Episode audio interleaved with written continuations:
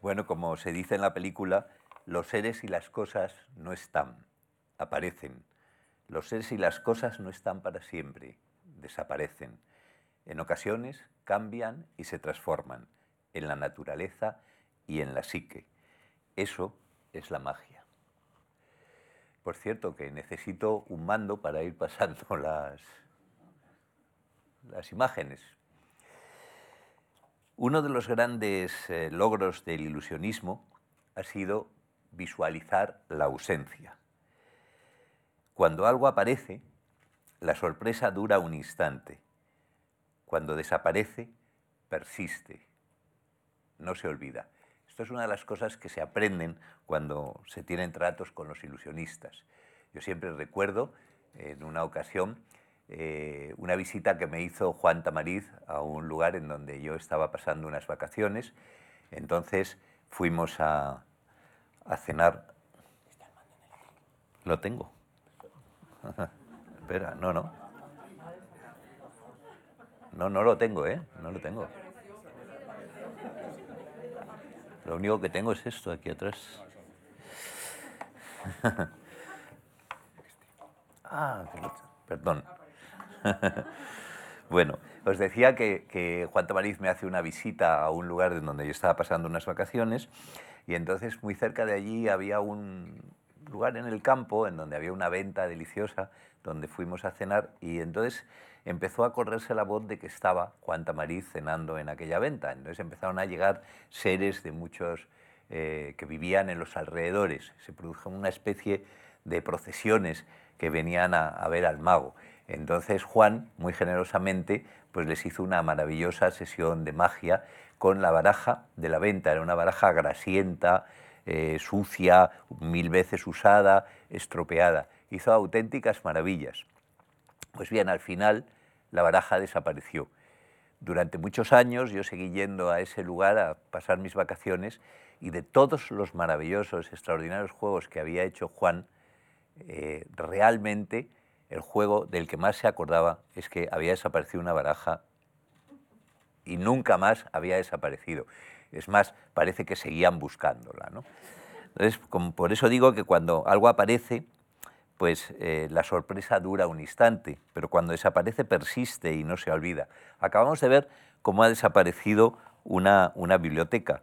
Seguramente nunca va a estar más presente en nuestro recuerdo y yo creo que una cosa así eh, yo la recomendaría para fomentar la lectura de, las, eh, de, cualquier, de, los libros, etc. Precisamente eh, su desaparición y, por lo tanto seguramente su búsqueda por parte de, la gente. En realidad los libros de magia, los libros de magia a los que, que contiene esta biblioteca, tardaron muchísimo tiempo en aparecer. Pero antes de empezar a hablar de esos libros de magia, eh, quiero felicitar a las personas que han intervenido en el vídeo que hemos visto, a Adriano Morán, a Bruno Galindo, a Javier Ortega, a todo el equipo técnico que lo ha hecho posible, al mago Hugo Maximiliano, a los responsables de la biblioteca, a Luis Martínez Uribe, a los responsables de la comunicación de la Fundación, a Celia Martínez también de la biblioteca, a todas estas personas que por fortuna no han desaparecido. Todos somos conscientes de que eh, eh, al referirnos a la biblioteca nos referimos a un tesoro, una biblioteca que reúne los conocimientos sobre un arte milenario que sin embargo ha llegado a nuestros días con sorprendente frescura y un no menos sorprendente descaro, desafiar ni más ni menos que a la razón y desenmascarar los engaños y fraudes de la sinrazón, porque a veces nos olvidamos que eh, eh, este, este, esta labor de desenmascaramiento eh, ha, desempeñado en el ilusionismo un papel extraordinario. Hay todo un género dentro del ilusionismo que es precisamente ese, el de desenmascarar las tretas y los ardides de los falsos medium, de los espiritistas, de los manipuladores de la credibilidad. Acabamos de ver cómo la biblioteca desaparece y, como os decía, los libros de magia tardaron en aparecer. Cuando Eh, durante toda la historia primera del ilusionismo está completamente mezclado el ejercicio del ilusionismo a las primitivas religiones. Antes hemos hablado en la película de ello. De tal modo que no tenía una visibilidad propia. Hay un momento en que se va diversificando, pero todas esas técnicas que se van creando eh, para realizar una serie de efectos, ahora veremos algunos de ellos en las antiguas religiones, eh, se transmitían eh, veladas por el secreto, se transmitían desde luego oralmente y de forma en la que se salvaguardaba el secreto, se solían transmitir de maestros a hijos dentro de sagas que formaban parte de este conocimiento. Eh, cuando se produce la imprenta, eh, el peso del secreto sigue teniendo una enorme importancia, de tal modo que se tarda en publicar el primer libro de ilusionismo en el que a través de, lo escrito se, cuentan las, eh, cómo funcionan realmente la producción de estos milagros que ayer Juan Tamarit llamaba milagros laicos. En Occidente, el primer libro de ilusionismo es un libro que nunca se llegó a publicar hasta el siglo XIX y sin embargo eh, fue gestado en pleno Renacimiento por uno de los personajes fundamentales dentro de la cultura del Renacimiento, el matemático Luca Pacioli, al que vemos aquí. Luca Pacioli escribió eh, un libro que, eh, cuyo nombre era De la fuerza o el valor de los números. Fijaos que es un libro en el que fundamentalmente nos encontramos con juegos de tipo matemático, aunque no solo. Muchos de ellos provienen de tratados de matemáticas de Persia en aquellos momentos a través de un filtro que es el de, los primeros magos que practican en álgebra en Italia. Pacioli estaba eh, convencido, era un, auténtico eh, eh, convencido de que el mundo estaba concebido de un modo matemático, que Dios había creado el mundo con unos criterios de proporcionalidad, número, etc. Entonces, él, que esta es una creencia de tipo pitagórico que que compartía con los filósofos de la época, Marcelo Ficino, etc. Entonces él quería mostrar la belleza del mundo creado por Dios eh, a través de los juegos de magia. Y consideraba que eh, se necesitaba un componente más, que era la sorpresa. Por lo tanto, él era partidario del secreto. Al no conocer la causa eh, del prodigio, el prodigio resulta extraordinario, resulta incomprensible completamente. Entonces Pacholi escribe este libro, en donde hay también una serie de precisiones sobre cómo se deben de hacer los juegos, escénicas, etcétera, con la intención fundamentalmente, como digo, de eh, mostrar la creación que a él le admiraba por parte eh, de la, creación divina y nunca lo llega a publicar, seguramente con la intención de preservar el secreto.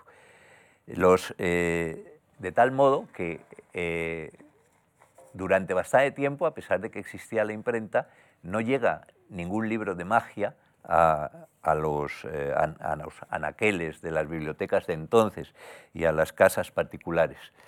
el arte que hasta entonces no tenía un nombre definido en la eh, que en estos momentos conocemos como, como ilusionismo, era un arte sin nombre, un arte que estaba acostumbrado a desaparecer detrás de los ritos religiosos y que muy difícilmente comparecía en, la imaginación de las gentes. Los testimonios que nosotros tenemos de un ejercicio de la magia distinto al ejercicio religioso son muy pocos. Hay un papiro, el papiro Huéscar en Egipto, eh, que cuenta la actuación de un mago, 5.000 años antes de Cristo. Eh, este, este, este papiro lo que cuenta es, de un modo mítico, con una historia extraordinaria, como un mago trueca las cabezas de dos animales eh, y hace otra serie de juegos en esa época para el faraón. Es decir, que tenemos algunos testimonios de que efectivamente existían magos que no solamente actuaban dentro del de, el mundo más o menos ritual y religioso, sino que también actuaban en lo que hoy podríamos considerar el espectáculo. Pero no existe ningún libro que explique lo que hacían. Eh, son libros en donde nos muestran desde fuera la actuación con los ojos de un espectador, no desde dentro con los ojos del propio eh, mago.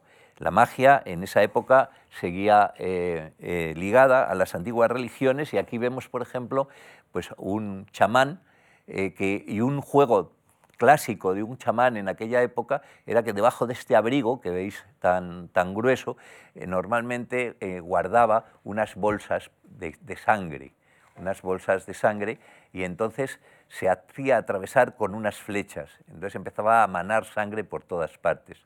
Y sin embargo era inmune a, esta, a, este, a, esta agresión absolutamente tremenda. Este era uno de los efectos que, realizaban, por ejemplo, los chamanes en esa época. Al lado tenemos un mago eh, de finales del siglo XIX, principios del XX, un falso mago chino, era un americano que eh, adoptó la personalidad de un mago chino y uno de los juegos eh, más importantes que hacía era exactamente parecido al que hacía este chamán ancestral, solo que con instrumentos más modernos. Se llamaba la bala atrapada y entonces hacía subir a, alguien del público, eh, él colocaba un, le, le, entregaban una carabina, él colocaba un plato delante de su rostro y le pedía que disparara. Entonces todo el mundo veía cómo el, plato se rompía y, eh, atrapaba la, bala con la boca. Eh, este, este juego, sin embargo, en un determinado momento le costó la vida una de las, no se sabe muy bien por qué, pero una de las eh, posibles explicaciones que, que se da a, que este hombre muriera en escena, a que uno de esos días eh, muriera con todo el rostro deformado por, por el disparo, es que eh, en la carabina que tenía había colocado un cañón interior dentro del propio cañón que hacía que el orificio fuera más pequeño que la bala. Se producía la, percusión del disparo, pero la bala no lograba salir porque el orificio del cañón era menor que, el, que, el, que, tenía la propia bala. Entonces, eh, curiosamente, al usarlo una y otra vez, poco a poco, ese, eh, elemento que había colocado dentro del cañón se fue desgastando, aunque un, hasta que un día permitió la salida de la bala y le mató. Es decir, cada vez que hacía el juego se iba acercando a la muerte. Bueno, aquí vemos el paralelismo entre la magia moderna, la magia que nosotros conocemos, y la antigua magia de los, de los eh, chamanes. Este es eh, un cartel que, pertenece a, a Chun Lin Su. Bueno, aquí vemos una fotografía de Isabel Muñoz en donde eh, sorprende uno de los juegos pues de, un, lo que dentro de la magia se denomina faquirismo, hecho en, una tribu, no recuerdo de, qué lugar. Este hombre eh, con una eh, espada se, atraviesa el cuerpo sin, sin bueno, pues vemos aquí que en uno de los primeros libros de magia, uno de los libros que está en la exposición que tenéis en, la entrada, eh, es eh, el libro eh, de, Scott, pues se ve procedimientos para hacer este mismo tipo de juego. es decir, que hay, un paralelismo total entre los, juegos que, hacían los viejos chamanes y los juegos que siguen haciendo los magos actuales. Aquí vemos algo, nosotros no sabemos muy bien cómo podía ser la magia que hacían los chamanes, pero sin embargo, eh, en los tiempos más remotos, porque como digo, no hay ningún testimonio, son todo eh, hipótesis, pero sin embargo sí podemos saber que, cuál es la magia que hacían los chamanes más modernos.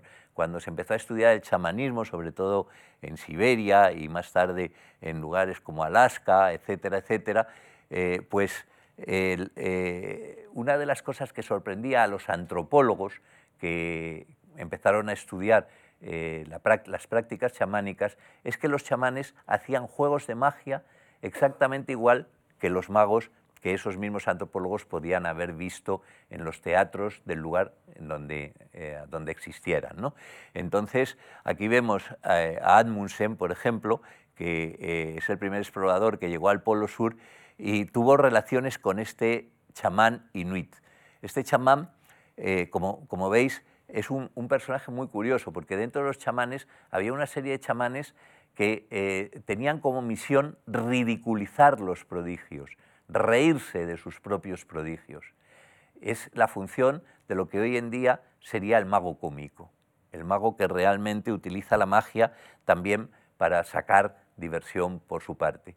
Cuando en, mm, Siberia, no, no es el caso de estos, un antropólogo ruso vivió durante un tiempo convivió con un chamán y le vio hacer una serie de juegos de magia, él se metía un cordel por una oreja y lo sacaba por otra, hacía una serie de magia de estos, le, eh, le espetó, pero no te da vergüenza engañar a la gente con estos juegos que son los mismos que hacen los ilusionistas en San Petersburgo, en cualquier teatro, etcétera, o parecidos. Y el otro dijo, no, porque esto es un lenguaje. Mi poder no viene de ser capaz de hacer estos juegos. Mi poder viene de la relación que yo tengo con la diosa, en su caso, eh, eh, eh, que la creencia era en una diosa. Yo he estado durante no sé cuánto tiempo hundido en el hielo y, he, llegado a conocer a la diosa y ella es la que me ha dado el poder. Yo esto lo hago para explicar a la gente la naturaleza de mi poder, para explicarles, para hacer visible aquello que no pueden ver con sus propios ojos eh, eh, para hacerles visible ese, tipo de, maravillas, etc. Bueno, pues eh, digamos que esta relación entre la magia ritual y luego la magia de espectáculo, pues adquiere proporciones muy distintas según las distintas culturas. Aquí vemos es lo que puede llamarse un juego de magia en los días del equinoccio, cuando el sol empieza a descender, los pretiles de la escalera norte de eh, un, castillo en México se transforman en el cuerpo de Culiacán, la serpiente emplumada. Es decir, es el conocimiento, digamos, de un fenómeno atmosférico unido a eh, una escultura eh, que, orna el, castillo de Culiacán es lo que permite hacer una aparición. Nuevamente estamos hablando de apariciones y desapariciones. En muchas de las religiones posteriores a los chamanes, etcétera, se utilizaban una serie de procedimientos ópticos fundamentalmente para las epifanías de los dioses, para mostrar eh, a, los dioses. Y esto llega a Grecia, por ejemplo, en donde eh, tiene su traducción luego en la escenografía de los espectáculos griegos, de la tragedia griega. Sabéis que la tragedia es un, enfrentamiento, es un conflicto eh, entre dos fuerzas que no tiene solución. Y eh, Eurípides no encontraba otra mejor solución que apelar a los dioses. Y en ese momento se producía lo que se llamaba el Deus ex, ex machina, la aparición de los dioses mediante procedimientos pues, ligados a una, un tipo de escenografía fundamentalmente ilusionista. Eh, eh, los espejos tuvieron una importancia también extraordinaria para producir estos fenómenos. Los espejos planos producían la sensación de vuelo, los cóncavos producían la sensación de la corporeidad, de, más bien de el bulto incorpóreo de un personaje eh, reflejado, en, eh, exento completamente en, un espacio eh, y tenían esa, también esa sensación como de aparición. Y bueno, durante bastante tiempo, digamos que podemos decir que la, que, mm, la concepción que se tenía de la magia en, un mundo en donde predominaba el pensamiento mágico, la vivencia que se tenía de la magia, era muy distinta a la que podemos tener nosotros. la magia no era el arte de hacer imposibles, sino que lo que veían era, lo consideraban como algo eh, posible. pero evidentemente no todo el mundo participaba de este pensamiento y en, tanto en Grecia como en Roma tenemos algunos testimonios de gente que verdaderamente sabían distinguir perfectamente la, eh, eh, diferencia y sabían eh, apreciar la existencia de una magia ilusionista que, diferenciada, digamos, de la magia interna de las propias religiones. Tenemos el testimonio, por ejemplo, que es un, testimonio importante de Séneca, que en cierta ocasión se encuentra con unos magos en el teatro. Eso es importante. Ya tanto en Grecia como en Roma, los magos llegan a trabajar en los, en los teatros y Séneca se encuentra a unos jugadores de cubiletes. Eh, en esa época se jugaba con, con, este tipo de recipientes que servían para hacer unas mezclas que acompañaban eh, la comida. Entonces, eh, estos, estos acebulari, que era el nombre de los que hacían los juegos de, cubiletes, están jugando en el, haciendo sus juegos en el teatro y Séneca dice, no sé cómo lo hacen y tampoco quiero saberlo. Quiero gozar del efecto sorprendente, el mejor espectador de magia, pero eso ya demuestra una visión racional de la magia que también va existiendo eh, poco a poco. Bueno, pues en, eh, cuando, digamos, la cultura, el, mundo, romano empieza a desaparecer, eh, cuando eh, se producen las transformaciones políticas que acaban con el imperio romano, hay un momento en que durante mucho tiempo se ha pensado que el teatro también desaparece.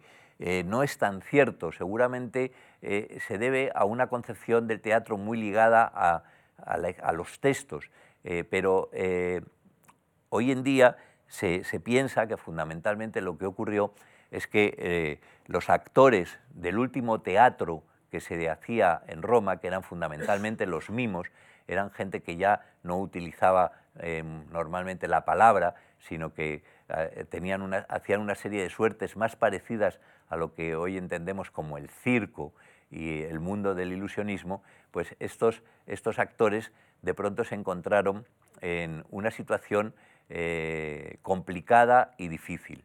La desaparición del teatro también se ha, eh, del, viejo teatro clásico, también se ha eh, mm, achacado muchas veces a que cuando llega el cristianismo es contrario al teatro, cosa que también es verdad, pero está tan acendrado que realmente no desaparece por ese motivo. Es más, muchas veces en los concilios, etcétera, hay una serie de documentos que muestran que se, eh, eh, se, criticaba a los obispos porque incluso cuando hacían su entronización organizaban espectáculos teatrales.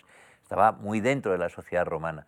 El teatro desaparece fundamentalmente porque las ciudades se despueblan y los grandes teatros no tienen público. Y entonces esta gente que formaba parte del último teatro romano, tanto las tragedias como las comedias, hacía mucho tiempo que ya no se representaban, era otro tipo de espectáculos el que se hacía en esos teatros, como las comedias atelanas últimas y sobre todo estos espectáculos de los mimos, pues toda esta gente se tiene que ganar la vida yendo a donde está el público y el público donde vivía, en el campo las ciudades se han despoblado, el público vive en el campo y son los que se convierten en los juglares.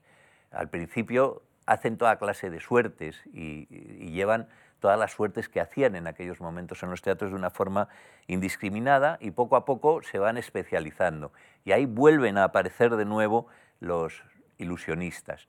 Aparecen citados por Alfonso X el Sabio, que contesta a una eh, queja que recibe de un caballero que quiere eh, eh, separar a aquellas personas que son simples intérpretes de aquellos otros que eh, son creadores desde su punto de vista, que quiere hacer una separación clarísima entre los juglares que sencillamente se dedican a interpretar y, los poemas, etcétera, etcétera, y aquellos otros que los escriben. el rey se niega a esto pero sí lo que hace es establecer los distintos tipos de juglares que existen en la época y mm, nombra con una palabra preciosa a los magos, tras, trasechadores. Los magos son los trasechadores en el, eh, para, Alfonso X el Sabio. En el mundo de eh, la Edad Media, los magos tendrán un papel importante también en la recuperación de las escenografías que se aplicarán al teatro religioso, que provienen del viejo teatro clásico y que eh, escenifican aquellos milagros, etcétera, que eh, de la eh, liturgia cristiana y que han llegado muchos de ellos a nuestros días y que obviamente pues, significaba em, realizar o mostrar algo prodigioso como podía ser la ascensión de la Virgen o cualquier fenómeno de ese tipo. Eh, importancia fundamental en este trasvase de conocimientos de, lo que era la magia eh, anterior a, la, magia que ya se va formando hacia el siglo XIII, etcétera, e, es eh, el mundo el mundo árabe y fundamentalmente, además que el mundo árabe, el mundo persa. El mundo persa recupera una gran parte de, la magia anterior y además mm, produce eh, una, magia propia extraordinaria, crea unos autómatas absolutamente extraordinarios, el teatro de sombras, etcétera, etcétera. Y todo esto llega a la España cristiana a través de Al-Andalus. En Al-Andalus hay unas escuelas eh, que enseñan eh, todas estas artes y, es curioso porque, eh, por ejemplo, eh, hay testimonios de Sakundi, un autor árabe de la época, en donde habla de la importancia que tenían las mujeres al hacer magia, fundamentalmente los cubiletes en la época y naturalmente estos, la gente que sale de esas escuelas eran enormemente prestigiados también en la zona cristiana. En la época de Alfonso X el Sabio, los más famosos personajes que, eh, que, hacen, eh, actúan eh, como, como, juglares en la corte, muchos de ellos suelen ser de origen árabe. La, la, magia, por lo tanto, vamos viendo cómo va apareciendo y desapareciendo como esa biblioteca que nos han mostrado antes y llegamos a un momento que es crucial, el Renacimiento. El Renacimiento eh, eh, en el Renacimiento la magia se seculariza y se convierte en un arte escénico, que tendrá un papel crucial en la configuración de la manera de percibir y sentir la realidad de la cultura moderna, en las tecnologías que posibilitan la sociedad del espectáculo, en la aparición del cine y en el desarrollo de la, de la realidad visual que invade nuestro espacio físico. Eh, mm, el resto de las cosas que os voy a contar es precisamente ese papel que yo creo que ha tenido la magia y que es muy desconocido. La magia tiene una historia interna enormemente maravillosa que también se podría, eh, por supuesto, desarrollar y contar, pero a mí me gustaría eh, que os quedarais con la idea, porque muchas veces cuando mm, hablamos de magia yo veo que hay cierto desconocimiento y ciertos prejuicios y yo quiero romper una lanza en favor de la magia, mostrando cuál ha sido su importancia cultural a partir del Renacimiento en, todo este tiempo. Digamos que durante el Renacimiento eh, eh, se, crean tres tipos de magos. Por un lado está el mago callejero, que, recoge toda la tradición medieval, es el mago que aparece en el famoso cuadro del Bosco, que está reproducido en la exposición que tenéis en el primer piso, un, mago que está actuando en la calle, eh, etcétera, y que tiene todo el background de, gentes que se han ganado la vida haciendo eso durante siglos y teniendo que eh, ganarse el interés de los públicos más diversos en las condiciones más difíciles. He de decir que influyen muchísimo, por ejemplo, en las técnicas que utilizan los predicadores, tanto musulmanes y sufis como predicadores eh, eh, cristianos. Eh, por ejemplo, San Francisco de Asís copiaba a la hora de predicar a los, a los magos para, para mm, resultar realmente convincente y, captar a su público. Y lo mismo hacían los predicadores sufis y está dicho por ellos mismos. Eh, están estos magos populares, pero eh, se incorporan una serie de gentes de gran cultura eh, a la, magia, gentes como hemos visto a Luca Pacioli, que Leonardo da Vinci, que es un hombre que organiza una gran cantidad de fiestas en donde utiliza una serie de mecanismos y sistemas eh, emparentados con el mundo de, la magia escénica, eh, arquitectos y, e ingenieros que crean una serie de ingenios mecánicos, etcétera, que forman parte también de este mundo. Este sería un segundo bloque de, gentes que se dedican a la magia en esa época, y luego aparece el mago cortesano, el mago que, ya tiene un nivel eh, de aceptación en la sociedad distinto, eh, del que hay dos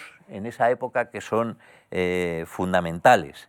el, uno de ellos es un mago español que se llama Dalmau el Tortosino. Es el mago del emperador Carlos V, pero curiosamente es un hombre que trabajará en distintas cortes. Trabajará, entre otros, para el enemigo de Carlos V, para Francisco I. Y el otro es Scott, Escoto. Escoto es un hombre que hace efectos de mentalismo y que también trabaja para todas las cortes de Europa. Estos magos a lo mejor no solamente se ganaban la vida como magos, porque el hecho de tener ese papel preeminente en las cortes les convertía, por lo menos de Escoto se piensa eso y se sospecha, les convertía en unos magníficos espías. Eran gente que, tenía acceso a, conocimientos y a noticias que otra gente no podía En el caso del Almau fascina a muchas personas, hay muchos testimonios de la época, no hay libros escritos sobre cómo hacía las cosas, pero sí hay muchísimos testimonios que explican lo que hacía. Eh, por parte de cortesanos que, asistieron a las fiestas, pero también por parte de matemáticos como Cardano, etc. Y personajes como este humanista absolutamente famoso, Pietro Aretino, que eh, escribe este eh, diálogo que se llama popularmente Las cartas parlantes y se le ocurre cómo contar lo que hacía Dalmau de un modo bellísimo. Es una baraja la que habla. Sabéis que el diálogo era la forma que elegían los humanistas para el ensayo, para contar algo cuando pretendían ensayar algo. Entonces, pero eh, Aretino hace que los personajes que hablan unos con otros sean las propias cartas y empiezan a preguntarse, ¿cómo te sentías tú? Le dice, por ejemplo, un cuatro de copas a un as de bastos. ¿Cómo te sentiste tú ayer cuando ese español te cogió entre sus manos y te convirtió en otra carta distinta? Te cambió el color, etcétera, etcétera. Y van contando las cosas que, este hombre había hecho en la sesión de magia a la que habían asistido, las sensaciones que produce la magia, etcétera, pero contado por el objeto que ha sido mm, que, se ha transformado, que ha cambiado y que ha evolucionado. Bueno, pues eh, estos son los tres tipos de magos que, van a, cambiar por completo la, faz de la magia en Occidente en aquellos momentos. Y eh, avanzando y dando un pequeño salto en el tiempo, pues llegamos a la ilustración en donde eh, nos encontramos con un enfrentamiento muy claro. La ilustración, eh, hoy en día tenemos una visión mm, muchas veces maravillosa de ella, pero realmente pues mm, basta simplemente ver los dibujos de Goya y lo que las sensaciones que tuvo Goya con el asunto para ver que también creó enormes eh, problemas, que esa racionalización extrema de las cosas, pues verdaderamente suponía también una renuncia a una parte importante de la riqueza que, somos los seres humanos. Y entonces, desde ese punto de vista, la ilustración era terriblemente dura y brutal con, la magia popular, con las eh, diversiones públicas populares, las perseguía eh, a muerte. Eh, realmente eh, pretendía directamente por decreto que desaparecían del mapa. Jovellanos en este sentido tiene un tratado, escribe un, proyecto para reformar los espectáculos y lo que quiere es acabar con todos los espectáculos populares y que todo, sirva como, eh, para, educar a las gentes, etc. O sea, hubiera creado unos espectáculos eh, que lo que hubieran servido es para que toda la gente se durmiera. Entonces, en, ese momento los, eh, los magos reaccionan presentándose a sí mismos como científicos es cuando surge lo que se llama la física recreativa. Los magos se presentan como físicos en el escenario y se produce un fenómeno muy curioso y es que los científicos, como antiguamente los predicadores de los que he hablado, sufis o, cristianos, se presentan también como magos.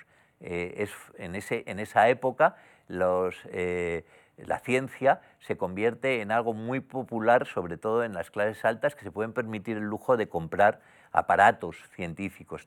Muchas, muchas aristócratas tienen un gabinete de aparatos de física y entonces eh, hay una serie de fabricantes de esos aparatos, inventores, etcétera, que mm, van por las cortes vendiéndolos.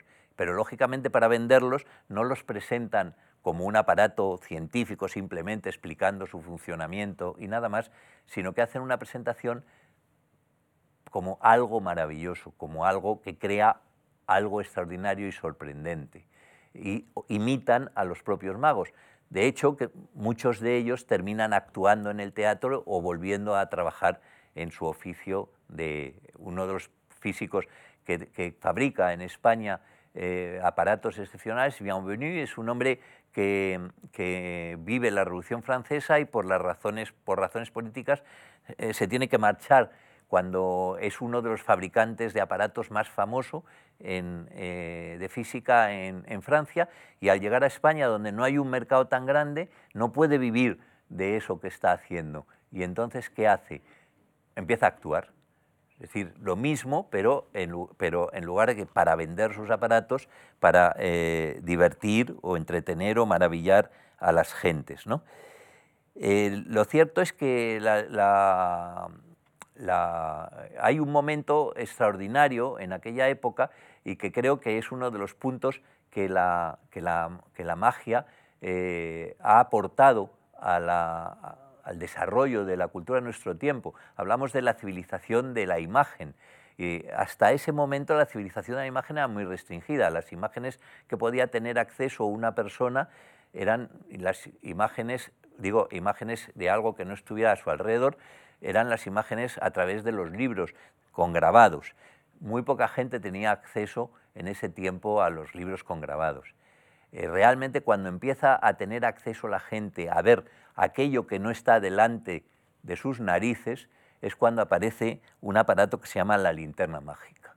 La linterna mágica lleva a los lugares más apartados de Europa eh, las imágenes del mundo exterior. Hasta entonces imaginaros a alguien que viviera en un valle, eh, pues el límite de lo que había visto a lo largo de toda su vida, a no ser que tuviera una buena biblioteca, eran las montañas que rodeaban ese valle, la flora y la fauna que existía en el interior de ese valle, las personas que estaban y los objetos que, existían allí. Por primera vez va a haber otros continentes, otros otra flora, otra fauna, el rostro eh, de quienes les gobiernan, la capital de su reino, otras ciudades, con la llegada de la linterna mágica. La linterna mágica es quien difunde realmente el mundo de, las imágenes. Pero ocurre que realmente, eh, eh, fijaos que la linterna mágica en realidad tiene de mágica esa capacidad porque en sí misma pues, eh, no, se corresponde a ningún efecto mágico, es algo que reproduce unas imágenes que están eh, dibujadas o pintadas sobre cristales y se proyectan. Eh, por lo tanto, lo mágico es el efecto que produjeron aquellas personas por primera vez conocer el mundo exterior. Pero los seres humanos pronto nos, mm, cansamos de conocer el mundo exterior y entonces ahí intervienen ya los ilusionistas, eh, que le dan otro uso a la linterna mágica. En la época eh, eh, de, la que estamos hablando, que es la ilustración, hay que tener en cuenta que la ilustración ha desterrado como supersticiones gran parte de lo que ha sido la cultura de los seres humanos hasta esa época. los cerebros del público, como hoy día los nuestros, estaban repletos hasta esa época de formas e imágenes fantasmales. Desde hacía siglos todos habíamos sido, habían sido adiestrados para ver cosas que no son visibles, demonios, dioses, monstruos, fantasmas. Cuando la creencia en el más allá era compartida por la generalidad, todos estos seres improbables tenían en el otro mundo su domicilio fijo. Y también los muertos, y en especial los antepasados. Este era el mundo que había existido durante miles de años.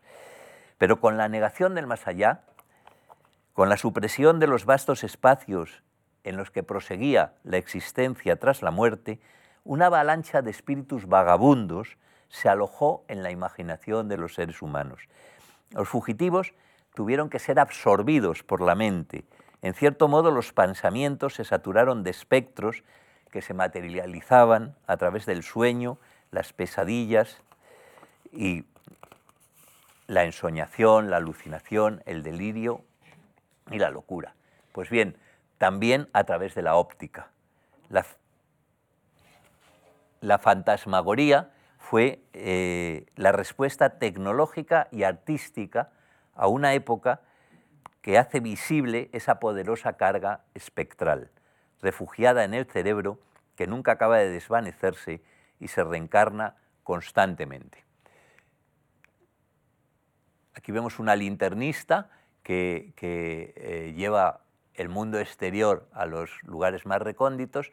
Aquí vemos la eh, divertida visión de Goya de uno de esos aparatos ópticos que mostraban ese mundo exterior, un titirimundi, y aquí vemos el proceso por el cual los ilusionistas eh, empiezan no a mostrar el mundo exterior, sino a mostrar nuestro mundo interior, nuestros temores, nuestros miedos, las cosas que nos, que nos aterran, etcétera, etcétera, a través de todas esas imágenes que habían sido reprimidas eh, en, ese instante y que sucederán paralelamente a la construcción, por ejemplo, de toda la novela gótica eh, y, de, y, el comienzo, digamos, de, los géneros de terror, tanto en la literatura como en, el, como en la pintura, etc. Los ilusionistas lo que hacen es proyectar, en lugar de sobre una pared, proyectar sobre humo, por ejemplo, o sobre una tela muy suave. Eh, lo harán además desde detrás, para que la fuente que proyecta, el proyector, no se vea y por lo tanto la sensación que producen en el público es de pronto una imagen luminosa, temblorosa en el aire, que poco a poco se va perfilando porque incorporarán a los, a los proyectores eh, unas, unas ruedas que poco a poco se va perfilando y que no saben de dónde viene esa imagen eh, luminosa una vez perfilada de pronto la reconocen. Por ejemplo, esto ocurre durante eh, la Revolución Francesa, eh, cuando muchas personas han perdido a sus mayores allegados. Eh, ha, habido una gran cantidad de muertes, entre otras, por ejemplo, la de Luis XVI, el propio rey. Y de pronto, Filidor en París, que hace el primer espectáculo de fantasmagoría, hace aparecer al rey delante de un público que no sabe de dónde viene. Es decir, nosotros hoy ah, estoy explicando la fuente de dónde venía, pero aquella gente lo que ve es sencillamente una imagen flotando en el aire con el rostro del rey. Bueno, la fuerza de aquello fue tal, se provocó tal conmoción que eh, la policía intervino y detuvo a Filidor acusándole de intentar eh, volver otra vez a restaurar la monarquía francesa. Y salvó se salvó por poco, gracias a, su amistad con Curtius, que era un personaje que, tenía muy buena relación con los jacobinos en aquel momento y que le sacó de allí inmediatamente y lo hizo marcharse hasta Inglaterra. Bueno, ahí vemos la fuerza que tienen eh, eh, estas imágenes y cómo funciona la, eh, cómo, cómo, realmente han contribuido a desarrollar, digamos, no solamente ese mundo que, decíamos de conocimiento exterior, sino también interior eh, de las cosas. Aquí vemos un espectáculo de fantasmagoría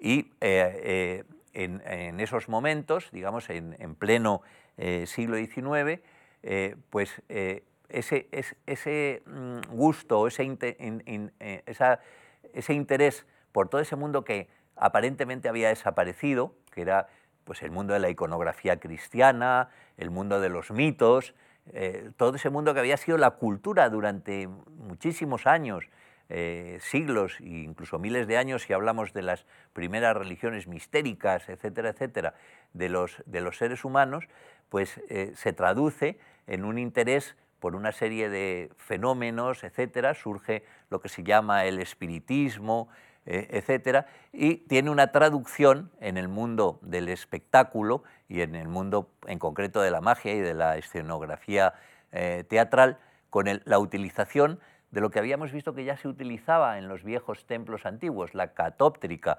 la ciencia de los reflejos, cómo a través de los reflejos se pueden crear personajes como este, que ya veis que eh, mediante un espejo oblicuo hay un actor que no está está fuera de la visión del público, debajo de, eh, del escenario, y, mediante dos espejos oblicuos se, un reflejo eh, aparece en el centro del escenario, de tal modo que se pueda atravesar por la mano, etc. Y se utiliza pues, para las representaciones de muchísimas obras de tipo eh, teatral y naturalmente de efectos de magia en espectáculos de magia.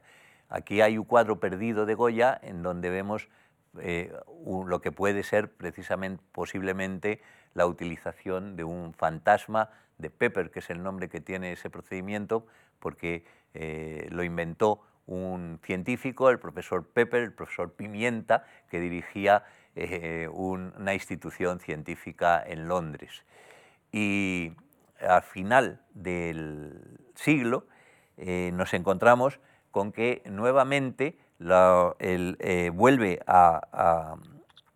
se vuelve otra vez a, la ciencia a interesar por el mundo de la magia eh, y, nos encontramos con que eh, un psicólogo llamado Alfred Binet acude a los procedimientos que utilizaban Marey en fotografía. Como veis, Marey es el hombre que hace ese tipo de fotografías en donde intenta analizar el, movimiento.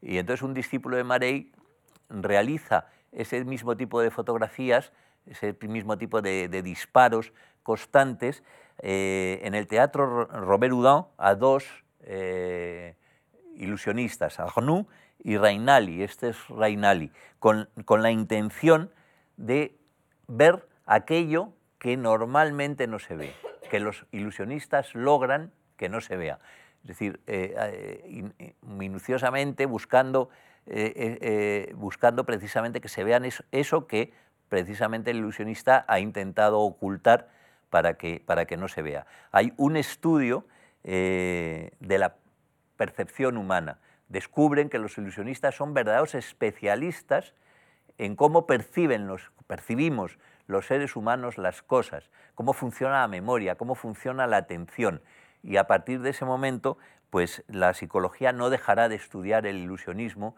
para eh, intentar aprender cómo funcionan este tipo de procesos. Y llegaremos a los momentos actuales y en la eh, exposición que tenéis eh, en, la parte de arriba podréis ver, por ejemplo, pues que en estos momentos hay una serie de procesos de estudio por parte de los neurocientíficos utilizando a magos, alguno de los cuales ha actuado en, esta casa hace poco. Eh, Miguel Ángel Gea ha trabajado con varios neurocientíficos y se han publicado varios libros sobre temas de magia relacionados con, la percepción humana, con el conocimiento de la percepción humana. Eh, a finales del siglo, todo este desarrollo, digamos, del mundo de la imagen por parte de los ilusionistas mejora fundamentalmente los sistemas de, proyección y aunado a bueno, la invención de la fotografía, que en gran parte también es utilizada por los ilusionistas en un primer momento para crear fotografías ilusorias y sorprendentes, pues, pero unido a eso y al conocimiento de cómo funciona la retina, pues aparece el cine. El cine, en un principio, es curioso, em, en Francia son los famosos hermanos Lumière los que eh, fabrican una primera máquina y hacen una reunión en París a la que invitan a Georges Méliès, que es el presidente de la eh, Cámara de Prestidigitadores de París y director del teatro de Robert Houdin. Es un mago que organiza espectáculos de magia y le invitan porque uno de los hermanos Lumière es también mago aficionado y pertenece a esta cámara de ilusionistas. Y entonces Méliès se queda fascinado y quiere incluir el espectáculo en su, de cine, en, su espectáculo de magia. Ya incluían los ilusionistas en esa época proyecciones de linterna mágica y de fantasmagoría. Entonces no es raro que lo quiera incluir. Y, la contestación de los Lumière eh, nos, lleva a pensar, es una cosa parecida a lo que pasa entre la linterna mágica y la fantasmagoría posterior, porque dice, los Lumière le dicen, mira, tú eres amigo nuestro y no te vamos a engañar. No te vamos a vender ningún aparato para que lo utilices, etcétera, etcétera, porque esto va a ser un fiasco.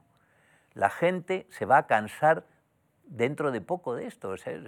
hoy hemos puesto una película que es la llegada de un tren. Se pueden ir perfectamente a la estación y verlo directamente.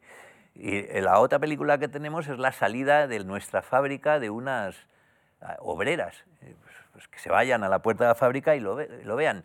Es absurdo. Vamos a seguir explotando esto durante un tiempo porque vamos a mandar gente a distintos países y van a traer imágenes de Japón, de Estados Unidos, de, de, Java, etcétera, etcétera, y así nutriremos un poco el interés del público. Pero también de eso se van a cansar. Con lo cual, tú eres amigo nuestro, no te queremos estafar, no te vamos a, a vender el aparato. Y Méliès tiene que irse a Inglaterra a comprar un aparato que no fue el de los Lumière, sino de, otro fabricante, eh, lo consigue a través de otro mago, que es David Devan, etc., y lo empieza a utilizar en sus espectáculos. Y en los espectáculos de Méliès, una de las cosas que vemos es que, en, eh, digo, en las películas, cuando, cuando empezamos a analizar las películas de Méliès, vemos que hay un antes y un después.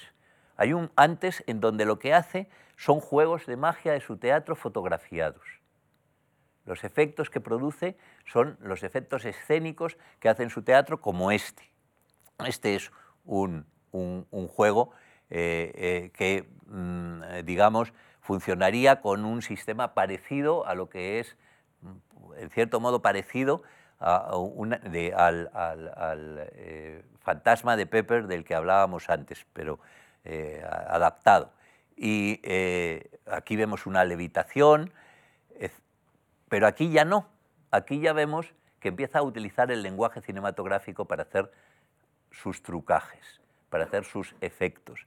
Entonces, claro, Méliès lo que hace realmente es desarrollar un lenguaje cinematográfico para contar cosas, para empezar a contar eh, cosas distintas. Empieza a crear una gramática cinematográfica y es uno de los hombres que hace aparecer realmente el cine y empieza y tiene un éxito en todas partes extraordinario. Pero al mismo tiempo que hace aparecer el cine, va a hacer algo eh, muy complicado para el mundo del ilusionismo. Los ilusionistas son los primeros eh, que incorporan en sus espectáculos mm, espectáculos de cine, recordáis que las películas de Méliès son muy cortas, o sea que normalmente un espectáculo eh, funcionaba con juegos de magia, etcétera, y proyectaban una o dos películas y, así funcionaban en un principio. Son los primeros que llevan el cine a sitios lejanos, Australia, etcétera. Se convierten en, cameraman y se convierten también en proyeccionistas, estas cosas. Pero poco a poco el cine va empezando a tener una preeminencia en dentro de sus espectáculos. Eh, poco a poco va ocupando espacio, poco a poco va desplazando a la magia de esos espectáculos, va haciendo desaparecer a la magia estos espectáculos. Aún así, eh, eh, el cine no se convertirá en el espectáculo tan eh, determinante que nosotros conocemos hasta que rompa hablar, en el año 29. Pero en el año 29, junto con la gran depresión que se produce en, en, todo, en Estados Unidos fundamentalmente, el hecho de que el cine rompa hablar trae como consecuencia el cierre de innumerables, de cientos incluso de miles de teatros, primero en Estados Unidos y luego en el resto del mundo. Con lo cual es el tipo de magia teatral, el tipo de magia que había sido eh, la magia del siglo de oro, de la magia en el siglo XIX, empieza a desaparecer. Y eh, en ese momento surge un par de alternativas muy curiosas que van a llegar hasta nuestros días. Este libro que vemos aquí y que también está arriba en esta exposición es un libro de trampas, de magia, por un lado, pero de trampas de taúres por otro. Es un libro que no se sabe quién lo escribió, es un señor que se llamaba Ernest eh, y hay muchísimas hipótesis sobre quién fue, si era un taúr que en un determinado momento traicionó a los taúres y terminó siendo asesinado, si, si era un mago que, que conocía bien las trampas de los taúres, pero lo cierto es que cae en manos de un niño de 13 años y siente fascinación por él, aprende todas esas técnicas sutiles, los taúres no se podían permitir que les viera nadie eh, eh, hacer una, una, trampa, son de una sutileza impresionante todas esas trampas, y con el tiempo las empezará a aplicar al mundo de la magia. Entonces, eh, va pasando el tiempo y en el mundo de la magia que poco a poco, como digo, va siendo desplazado de, los escenarios por el cine, en el mundo de la magia em, em, eh, eh, em, empieza a, cambiar también el tipo de espectáculo. Surge un fenómeno extraordinario que es Houdini. Houdini inventa, es muy difícil inventar un nuevo tipo de magia, un nuevo tipo de efecto, pues inventa uno, se había hecho antes, pero no se le había dado la preeminencia de hacer todo un espectáculo con él, que es la evasión, el, escapismo. Entonces, eh, bueno, eh, eh, esto tiene una fuerza extraordinaria y esto nos va a servir para entender cuál es la fuerza de la magia. realmente muchas veces pensamos que cuando estamos viendo un juego de magia estamos viendo lo que estamos viendo y no es así. en la película se dice algo muy importante y es que la magia se apoya en los deseos imposibles de los seres humanos. La mayor parte de los juegos, detrás de cada uno de los juegos hay un deseo irrealizable que de pronto se realiza. En el caso del evasionismo, del escapismo, perdón, eh, eh, Udini se da cuenta porque en un determinado momento se le ocurre hacer un juego cuando está actuando como mago callejero en un pueblo de, Estados Unidos y eh, le pide, él ha trabajado con un, con un em, cerrajero y ha aprendido muchas cosas de, de, las cerraduras, etc., le pide al sheriff del lugar las esposas, que le pongan las esposas, y le dice que se va a librar de las esposas de forma inmediata. Y cuando lo hace, cuando lo hace, nota que la gente em, se queda fascinada, se queda, claro, era la gente que estaba allí eran como él.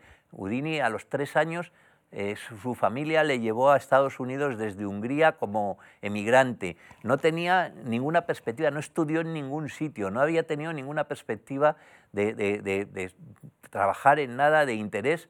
Y entonces cada vez que pasaba un circo por su casa se metía en el circo para aprender algo y salir de esa miseria. Su padre era un rabino eh, muy estricto y que vivía en la más absoluta pobreza, que nunca aprendió inglés y que vivían completamente marginados. Y como eso había muchísima gente así, y de pronto ven en un determinado momento que la autoridad, que normalmente solía tratarles muy mal, el sheriff del lugar, etcétera, esa gente, es ridiculizada en público, pero no solo eso, sino que esa sensación que ellos tenían de atadura, de algo que les, les impedía mm, vivir libremente, de encontrarse con las limitaciones más absolutas de su condición social, económica, educativa, etc.,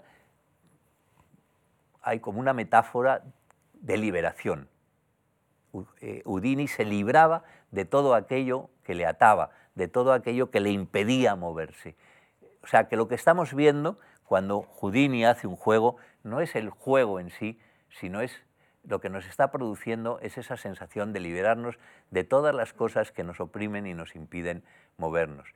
Y detrás de todos los juegos de magia se puede hacer esa lectura. Lo que estamos viendo es algo distinto, algo que nos libera. Esa cuerda que se rompe y se recompone es el hilo de la vida y es la resurrección, es, lograr mm, eh, eh, desafiar a la muerte.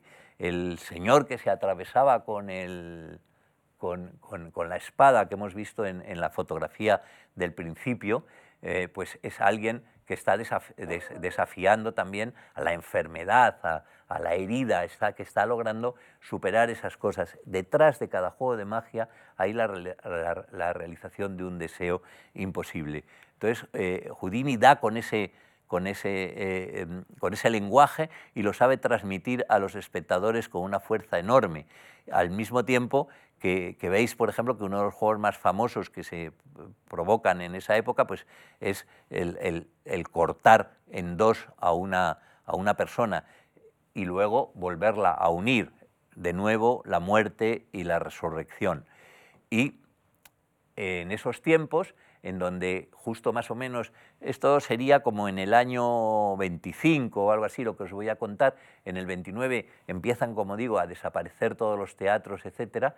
En esos tiempos, ese niño de 13 años que había leído aquel libro y que, y que se había aprendido casi de memoria todo lo que venía en el libro y había desarrollado todas aquellas técnicas, pues de pronto ese niño ya es un hombre mm, que vive en Nueva York, no logra vivir de la magia, es un mago fantástico, pero eh, es un mago que ha aplicado todas esas técnicas y hace magia de cerca, con la baraja, no para grandes públicos, no es el mago de gran espectáculo como Houdini.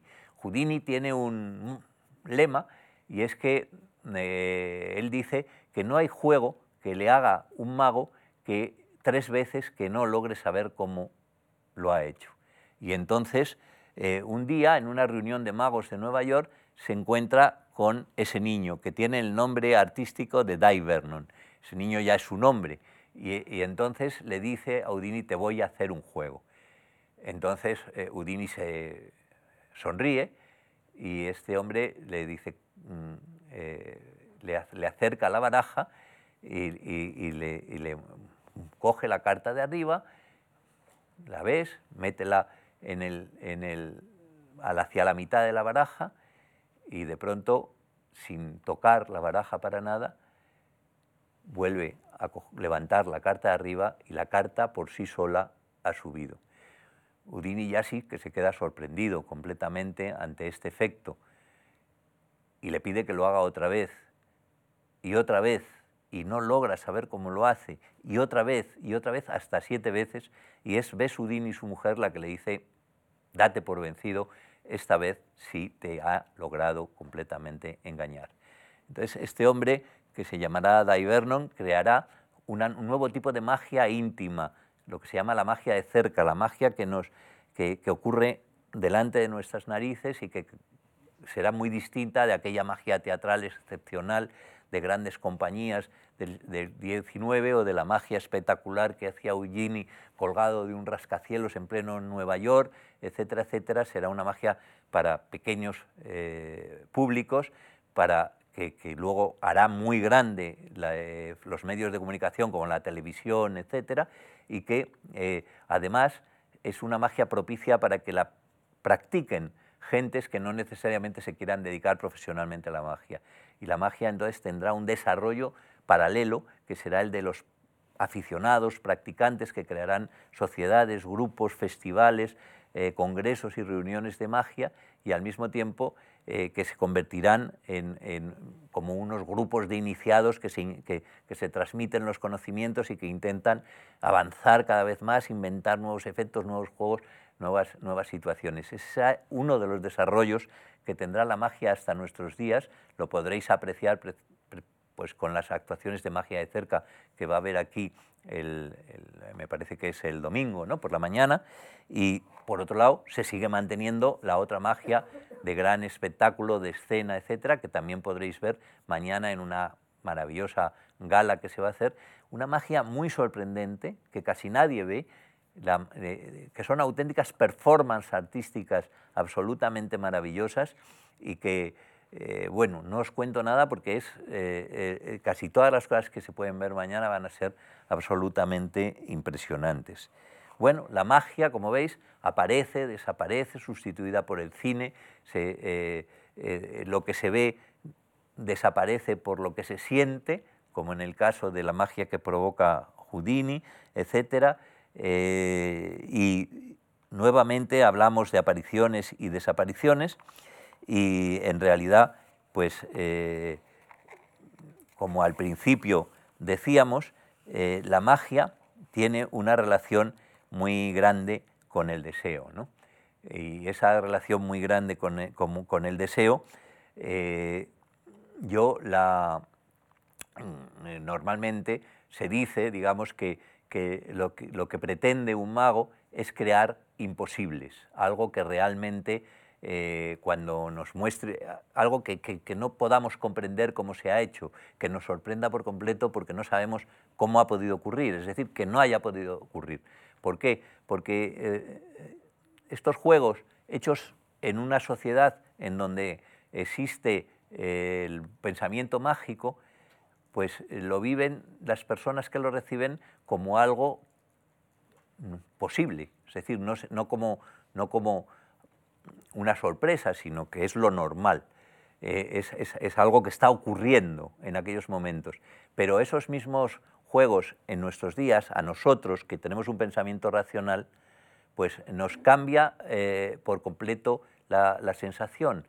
Porque lo que recibimos es algo que está ocurriendo, por ejemplo, imaginaos simplemente una carta que cambia de color ante nuestros ojos, y eso está ocurriendo realmente para nosotros, lo estamos viendo realmente, no es que nos hayan dado ningún tipo de bebedizo que nos hace ver alucinaciones, lo estamos viendo realmente, pero sin embargo, nuestra mente racional dice, eso no puede ser.